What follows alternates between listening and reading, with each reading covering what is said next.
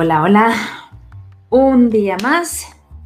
Tenemos la fortuna de compartir eh, con todos ustedes, los que me escuchan. Eh, mi nombre es Tamara Páez y soy cofundadora de Doctor Lab, donde crecemos o hacemos crecer prácticas médicas privadas.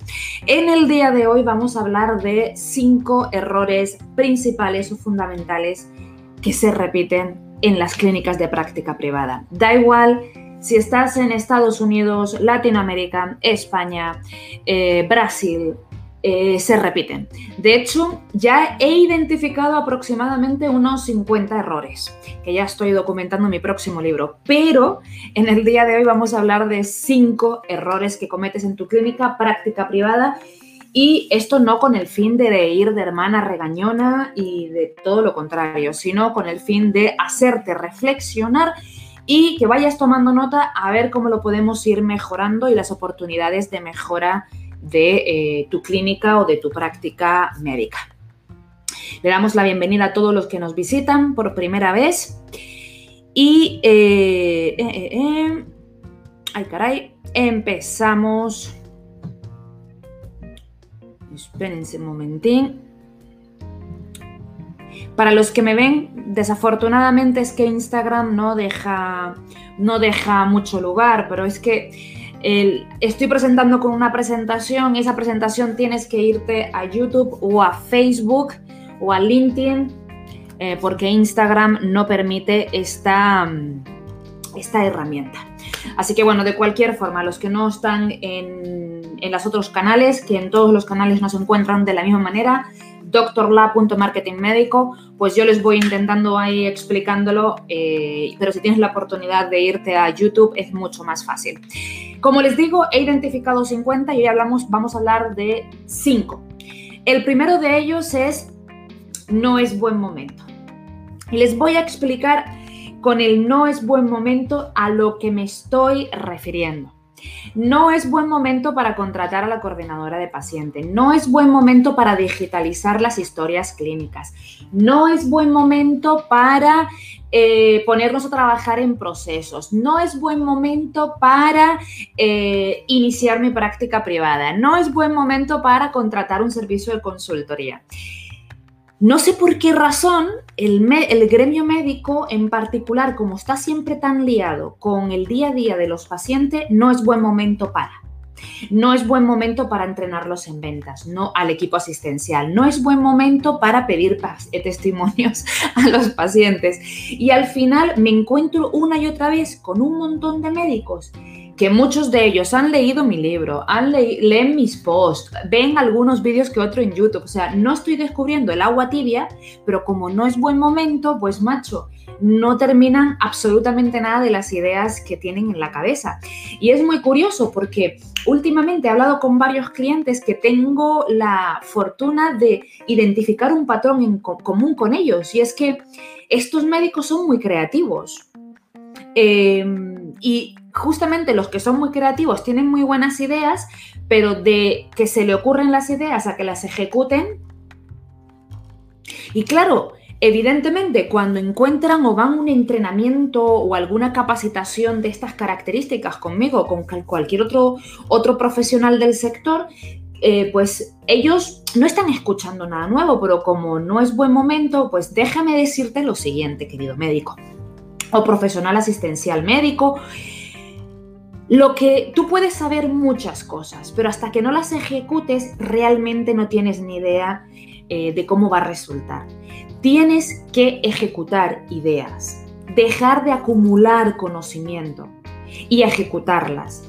Y no es buen momento, se te puede ir la vida. Y luego te sigues quejando de por qué tal médico o tal clínica tiene más pacientes que yo cuando es peor médico o peor servicio. Y todos sabemos que esto ocurre muy a menudo. Entonces deja el no es buen momento y eh, ponte a ejecutar, porque el no es buen momento, y aquí hago un paréntesis eh, para contextualizar, no es buen momento, mm, el COVID va a durar por lo menos dos años más, ¿eh? de estar en estos procesos de ola intermitente. Pues como no fidelices y como no hagas lo que ya sabes que tienes que hacer, no es buen momento, pues tú me dirás cuándo va a ser el buen momento. Punto número dos. Uno de los errores más frecuentes o segundo más frecuente, cobrar barato. Y aunque no tengo la fortuna de poder verte en persona, eh, estoy seguro que estás pensando, claro, Tamara, pero es que la gente ya está guardando el dinero, ya la gente no está queriendo gastar en servicios o en tratamientos o nos está costando mucho cerrar. Y yo te voy a, recordar, cobrar barato solo te va a traer dolores de cabeza. Aprende a cobrar. Aprende a comunicar por qué lo que vales cuesta. ¿Vale? Cuando tú cobras barato, lo que haces es traer pacientes económicos. Y cuando traes pacientes económicos, acuérdate que en este sector eh, tú puedes hacer marketing digital y hacer diferentes tipos de acciones de prospección, pero este negocio, marketing médico, el negocio de la práctica privada médica, es un negocio que sigue trayendo pacientes, eh, o sea, recomienda, recomendaciones. Cuando tú traes pacientes que cobran barato, adivina qué, van a seguir trayendo pacientes que cobran barato. Y ojo, y aquí no me voy a meter yo ahora cuando haces descuento o promociones, porque cuando haces descuento promociones o algún para poder cerrar la venta le haces un, un descuento a un paciente, ya sabes tú que ese paciente te va a traer, te va a pedir también, o el paciente que recomendaron también te va a pedir que hagas descuento. Así que, segundo error fundamental, cobrar caro o dicho de una manera, cobrar lo justo, pero por supuesto no cobres barato. Por aquí te animo a que visites el canal de YouTube, que creo que hay un vídeo que lo explico con mucho más detenimiento. También hay un vídeo en Instagram TV donde explico de la importancia de justificar el presupuesto, de cómo se desarrolla el arte de cobrar. Cobrar hay que saber cobrar. Primero hay que dar valor, luego hay que justificar presupuestos. No me voy a meter aquí porque si no se me alargaría mucho, pero vete que hay tengo demasiado contenido gratuito donde puedes formarte tú o cualquier miembro de tu equipo al respecto sobre cómo cobrar caro o cobrar lo justo. Y cuando me refiero a lo justo, no me refiero a analizo la competencia y lo que hago es cobrar un poquito más abajo o un poquito más arriba. Aquí voy a hacer un paréntesis, una nota al pie, un asterisco. Y te voy a explicar lo siguiente, y es que en el mercado hay diferentes maneras de posicionarse en el mercado. Cuando tú coges y haces un, un eje cartesiano, hay personas y tú los eh, agrupas en ese eje, hay personas que en relación al precio van a estar por arriba y hay otras personas que en relación al precio van a estar por abajo. Aquí me están saludando, voy a saludar de vuelta. Em, y cobran hacia abajo. No estoy diciendo que el hecho, la estrategia de ir con precios económicos sea una mala estrategia. Cuando yo me refiero a que no cobres barato, me refiero cuando pretendes tener servicios o estrategia orientada a cobrar, a cobrar caros. Evidentemente en Doctor Lab yo siempre voy a preferir que el médico cobra cobre caro, cobra con servicios premium. Eso significa que el hecho de tú ofrecer servicios premium en tu consultorio te obliga a ti en tu consulta a tener servicios de atención al cliente muy bien estructurados. Pero ojo que se puede de manera intencional crear estrategias de precios bajos. Aquí en España hay varias clínicas que utilizan, bueno, en concreto una que es muy conocida, hay varias clínicas que utilizan esta estrategia y han sido y son líderes de su mercado en esta estrategia. ¿Qué ocurre? Que cuando esta clínica quiere cobrar servicios de cirugía plástica, por ejemplo, ya se les queda más complicado porque cobrar servicios de cirugía plástica a precios bajos ya se le complica. No obstante, lo que quiero decir es que en el sector o en el mercado incluso médico, tú puedes decidir ir con precios bajos, pero esto hay que saber ejecutarlo. Para poder simplificar con todas las personas que nos ven, ya sea en Facebook como en redes sociales, como en, bueno, en cualquiera de nuestros canales, la recomendación para generalizar es que aprendas a cobrar bien. Y para poder cobrar bien, tienes que desarrollar el arte de cobrar. ¿Vale? Que esto hay que saber hacerlo. Error número 3. Para los que se conectan, estamos hablando de 5 errores de unos 50 que yo ya he ido identificando. Así que si este tema les parece interesante para que les ayude a reflexionar sobre vuestra, cómo están gerenciando vuestra práctica privada, me avisas que me quedan unos 45 más. Punto número 3. Vivir endeudado. Y aquí, ay caray, eh, se malinterpreta mucho una frase que yo a veces digo en los entrenamientos y es que yo a veces digo que en marketing médico es tan importante ser como parecer. Y se confunden, la gente se confunde y dice, ah, pues hay que parecer ser un médico reconocido y se van en primera clase a los congresos internacionales mm, X del sector. Eh, depende de dónde me mires, pero bueno, los, congresos más, con más reputación están en París y en Nueva York. Primera clase, te podrás imaginar de qué presupuesto estamos hablando, más la entrada, más el hotel. Eh, ellos se quedan con que en marketing médico aquí es igual de importante ser que parecer y lo que hacen es coger unas instalaciones super premium, unas muy buenas instalaciones, compran una tecnología y todo esto a base de préstamo o de crédito, ya sea porque lo piden al banco, préstamos personales, ahorros familiares, en conclusión. ¿Por qué te digo que el tercer error más común que encuentro es que viven endeudado?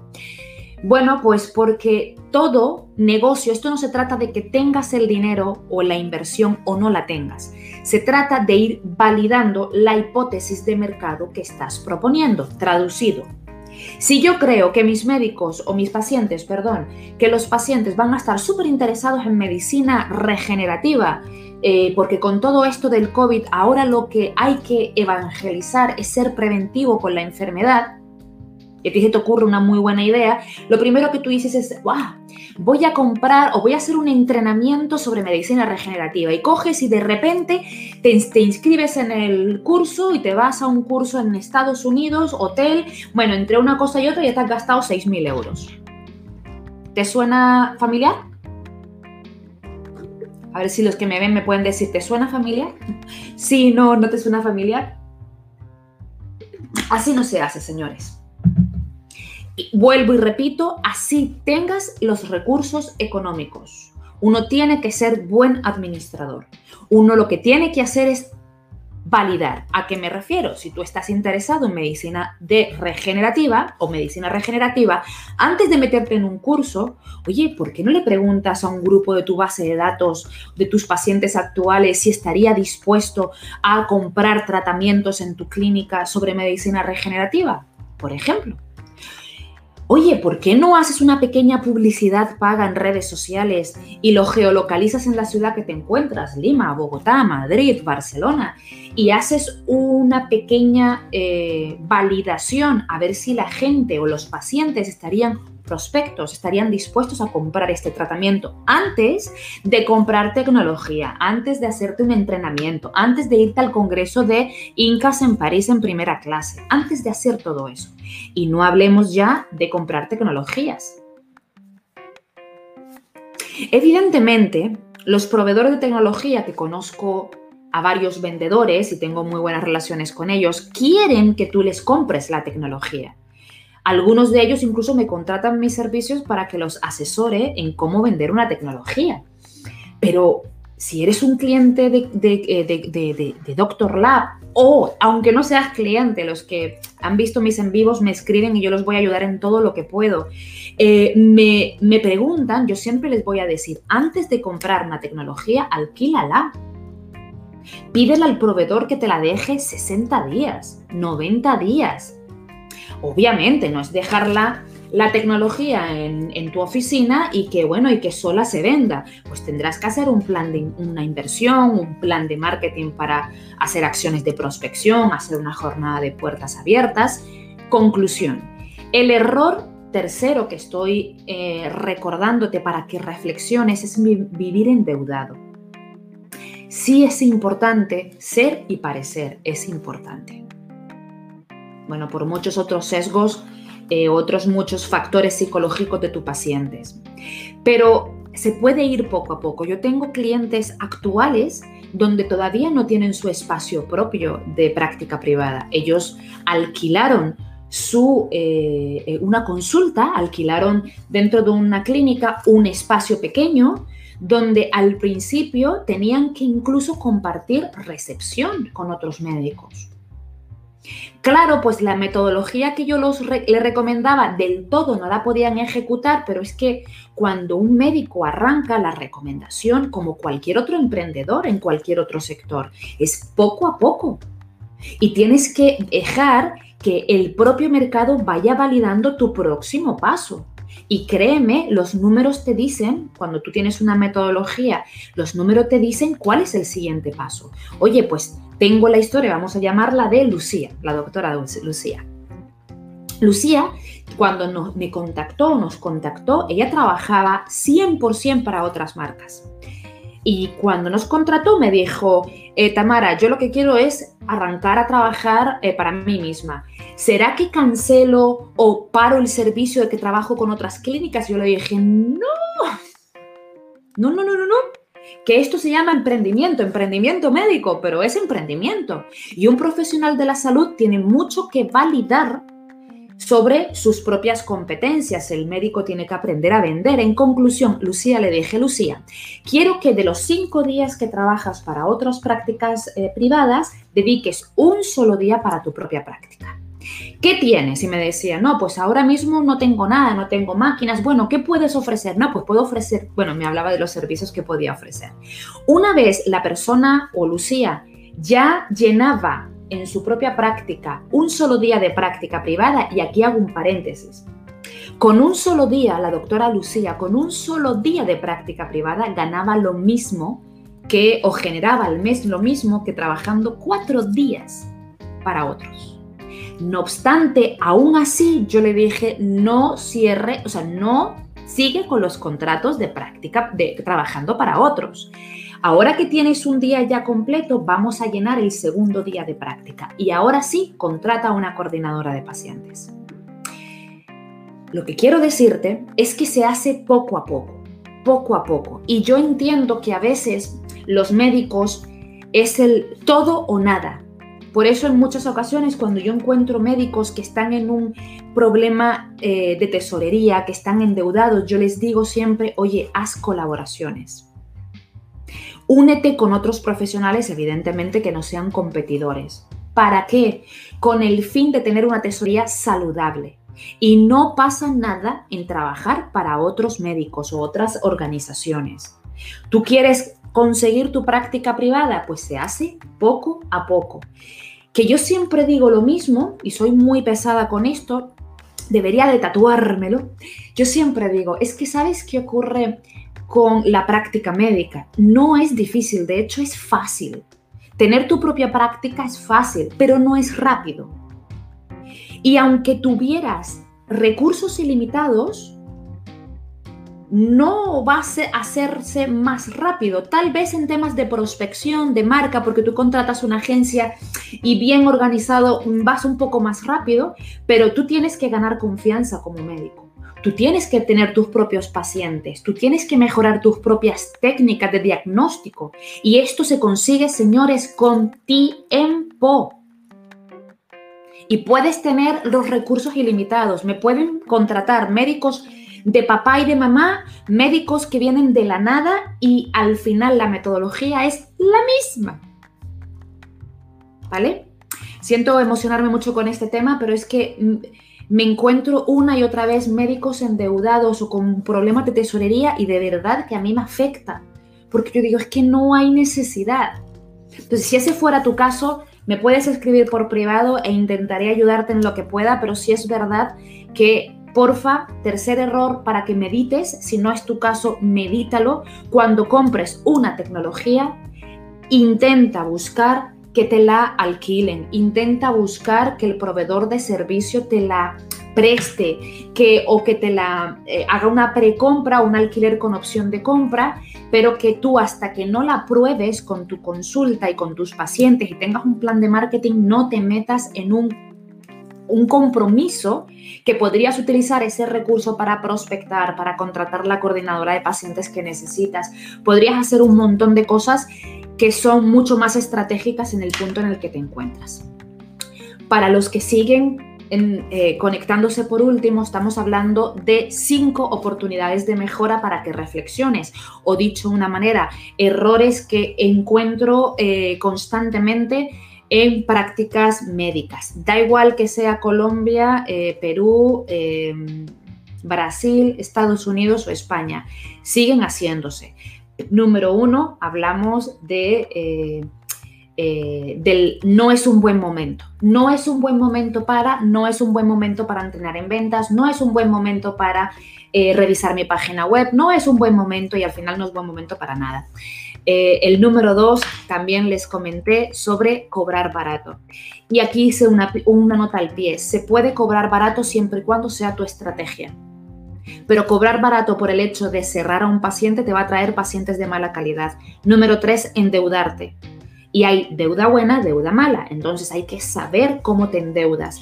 Y vamos al punto número cuatro y es no invertir en coach o en consultores. Llámese Doctor Lab, llámese Pepita de los Palotes. Un coach o un entrenador o un consultor, ¿qué hace? Básicamente dos cosas. Te ahorra tiempo y dinero. O dime tú qué es lo que hace el entrenador en el Real Madrid. Lo que hace es coger activos, que son los jugadores, y estos jugadores hace una plantilla, un, el equipo A, un equipo magnífico, por decirlo de una manera, hace el entrenador y lo que, lo que hace es plantear estrategias y esas estrategias las va midiendo, ¿vale? El entrenador de fútbol, estamos hablando del entrenador de fútbol la va midiendo y con el fin de ir ganando copas e ir ganando premios. ¿Cómo o qué tiene en relación esto con el médico? Queridos médicos, yo sé que ahora todo es marketing y ventas y marketing digital, pero tú estudiaste medicina, no estudiaste marketing. Y he conocido muchísimos médicos, muchísimos médicos, tengo la fortuna de conocer muchos médicos y muy, muy pocas veces se me ocurren dos nombres en cuestión. Muy pocas veces he encontrado médicos con perfiles gerenciales o con perfiles ejecutores. La mayoría de los médicos que nos encontramos, que conocemos, son médicos operativos, que están, su, vocación, su pasión es estar con pacientes. ¿Por qué te digo esto? Porque el cuarto error es no contratar a mentores, no contratar a consultores, que te diga, oye, estas son todas mis ideas, tengo muchas cosas que hacer, ¿cuál es la ruta para que me ahorres tiempo y dinero?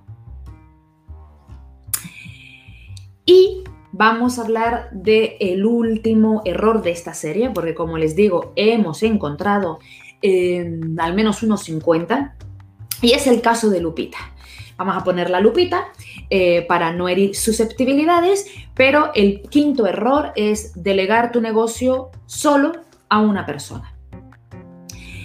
Les puedo contar muchas historias, desde el caso del supervendedor, desde el caso de la persona que se crió o que arrancó con el médico y básicamente hasta la compra le hacía al supermercado, al médico, y que la que tiene las claves de las contraseñas, la que tiene la firma en la notaría, la que conoce a los pacientes, a los proveedores, es, es esta persona, llamémosla Lupita. ¿Por qué es un error? Evidentemente, eh, comprendo y entiendo cuál es la vocación del médico. La vocación del médico, señores, es estar con sus pacientes. Y no pretendo, a no ser que te guste y que ese sea tu, eh, que quieras desarrollarte, que te vuelvas un gerente de tu práctica, que sería maravilloso. Pero bueno, Imaginémonos que no pretendo que te pongas ahora a hacer protocolos, a entender la importancia de todos los sistemas que componen una clínica o una clínica que funcione bien. Pero sí es verdad que a tu querida Lupita, la persona de tu confianza, por mucho que tú le confíes, tú tienes que saber cuál es la información básica de tu negocio cuántos pacientes vienen de esos pacientes, cuántos pacientes te compran de esos pacientes que no te compraron, por qué no te compraron, de los pacientes que te compraron, qué complicaciones hay, cuáles están contentos, cuáles no están contentos, me están refiriendo pacientes, mis propios pacientes, sí o no, quiénes son mis proveedores, cuánto dinero entro, cuánto debo, qué tengo que pagar, dónde está la documentación de un paciente. Y así podríamos seguir un largo etcétera. ¿Por qué? Porque, señores, Lupita se enferma. Lupita eh, se puede ir de vacaciones. Lupita eh, le puede ocurrir una desgracia y estar inhabilitada un par de meses, en el mejor de los casos. ¿Qué va a ocurrir con tu negocio cuando Lupita no esté? O, por ejemplo, cuando resulta que Lupita la contrata en un competidor. ¿Qué ha ocurrido? ¿Qué va a pasar con tu práctica privada cuando Lupita ya no esté? En conclusión, sin ánimo de eh, eh, ofrecer o de meter mucha psicosis y miedo, porque no es mi objetivo, nosotros estamos aquí precisamente para eh, apoyar y dar recursos al médico para que aprenda práctica privada o para que desarrolle su práctica privada, pero sin duda quiero recordarte para que reflexiones. Guarda este en vivo, porque como comenté, estoy hablando de 5 de 45 que tengo identificados. Voy a seguir eh, a medida que vayamos eh, eh, haciendo en vivos o contenido, voy a seguir hablando de otros errores. Mi objetivo, nuestro objetivo con esto es que reflexiones. Evidentemente, como ya hemos hablado en muchas ocasiones, por supuesto, eh, siéntete libre de escribirnos cuando tengas alguna inquietud. Eh, nuestro correo lo estás viendo ahora mismo en pantalla, es hello.doctorla.es, nos puedes escribir y en la descripción de este vídeo te vas a encontrar siempre con regalos. ¿Y por qué con regalos? Lo puede constatar cualquiera de mis clientes antes de que fueran cliente. Nuestra intención es que hayan más médicos satisfechos con su práctica privada. Y cada práctica privada tiene retos distintos. Hay veces que el reto que se encuentran son, es un asunto de productividad. Otro reto que es un problema con el personal. Otro reto que es un problema reputacional con el médico. No podemos generalizar para todos, pero sí hay un eh, regalo que creo que le sirve a cualquiera, independientemente del estado en el que te encuentres en tu práctica privada, que en la descripción te lo vas a encontrar y bueno, eh, es hacerle link o hacerle clic al enlace y vas a encontrar todo una guía sobre qué cuestiones tienes que considerar en tu negocio. Sin duda, una lectura que te la recomiendo mucho.